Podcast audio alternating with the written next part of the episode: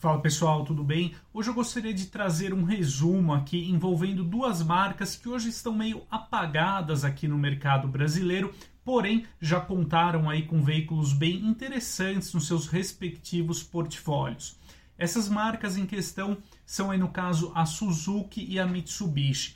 Por que eu acho interessante a gente agregar então essas marcas? Porque ambas são representadas aqui no Brasil pela mesma empresa, no caso a HPE Automotores. Então eu gostaria de falar um pouquinho aqui sobre a gama Suzuki.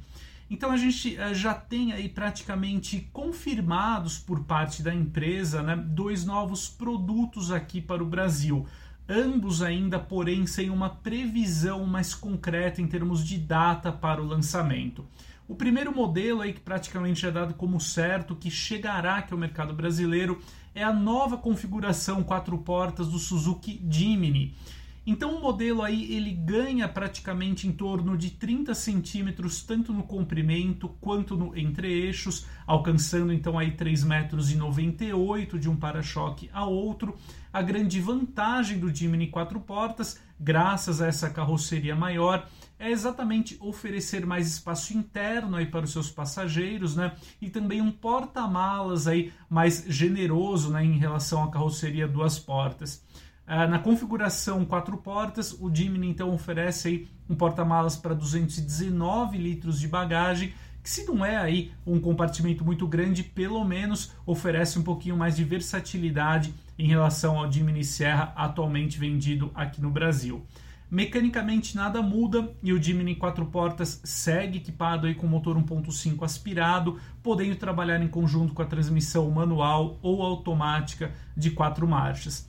O Jimny é um veículo que conquistou aí uma reputação inegável né, no mercado automotivo global por conta da sua alta vocação off-road. É um modelo que conta aí com estrutura de carroceria sobre um chassi de longarinas, também traz aí um sistema de tração 4x4 com reduzida e de fato é um carro muito valente, aí capaz de transpor os obstáculos mais difíceis aí no uso fora de estrada. Então, sem dúvida, será aí uma adição bem interessante no portfólio da Suzuki aqui no Brasil.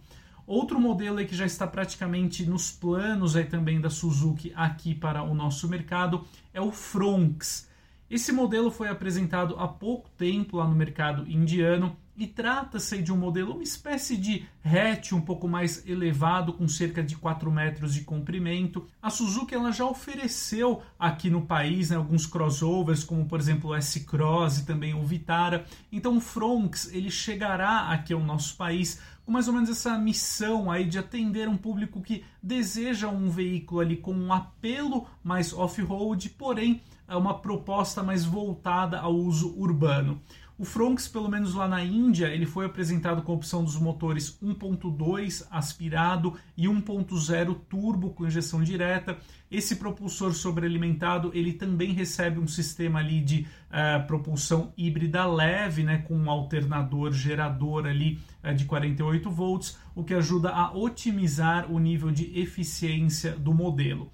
O Fronx, né, então, assim como o Jimny quatro portas, ambos estão aí praticamente uh, confirmados. A HPE Automotores, uh, eu já procurei a empresa, né, ela me revelou que esses dois modelos estão nos planos aqui para o Brasil, porém sem uma data muito definida para a estreia.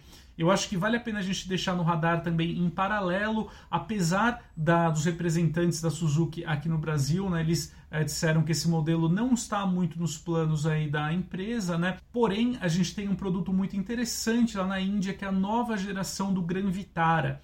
Esse modelo, então, ele nasceu de um projeto em conjunto entre a Suzuki e a Toyota que deu origem ao Urban Cruiser High Rider para a Toyota lá no país asiático, né? E a nova geração do Gran Vitara para a Suzuki. Trata-se aí de um SUV compacto propriamente dito, né? Então com comprimento ali na casa dos 4,30 metros, um entre eixos de 2,60 metros. Então seria um modelo bem interessante para a Suzuki oferecer aqui no Brasil, caso ela considere interessante entrar aí nessa categoria, né, que tem hoje o Volkswagen T-Cross liderando as vendas aqui no acumulado em 2023.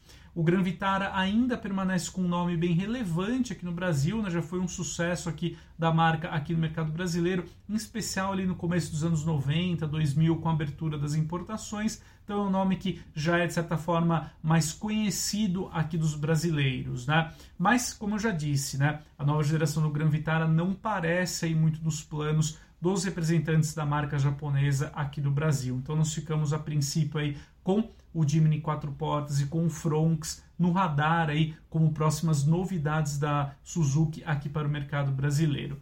Já partindo então agora para Mitsubishi, né? São dois produtos aí que eu acho que uh, merecem a nossa atenção. Em primeiro lugar, vale a pena destacar a iminente estreia da nova geração da L200 Triton.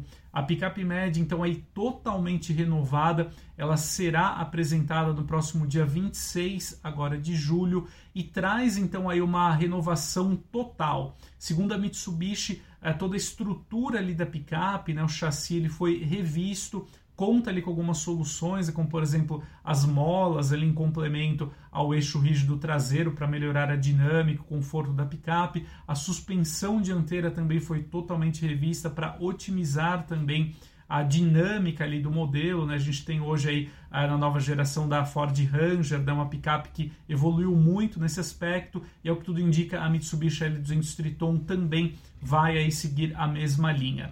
A princípio, a Mitsubishi já declarou que a nova geração da L200 Triton ela contará também com um novo motor turbo diesel aí, mais sofisticado, mais limpo, né? Então terá esse cuidado aí com o nível de emissões e também de consumo. Então, sem dúvida, é um modelo muito importante para a Mitsubishi aqui no Brasil também e que merece a nossa atenção. Considerando que a nova geração da picape será revelada ainda neste mês, Provavelmente aqui no Brasil o modelo só deverá chegar aí por volta do ano que vem, né? Talvez aí na melhor das hipóteses, né? Caso a Mitsubishi decida investir aí na atualização da picape média também por aqui. Outro produto da Mitsubishi que eu acho que merece a nossa atenção será então aí um modelo definitivo derivado do conceito XFC. Trata-se então aí, né, segundo as informações da mídia especializada internacional, de um SUV que deverá ter um porte intermediário. Então, muito provavelmente, ele deverá ser um rival para modelos ali como o Toyota Corolla Cross e o Honda ZR-V, por exemplo, né? Esse modelo é uma grande aposta aí da Mitsubishi, né? deve oferecer ali uma cabine também com nível de acabamento mais sofisticado e um porte ali bem interessante, acompanhando aí também um design né? bem mais arrojado aí para o modelo.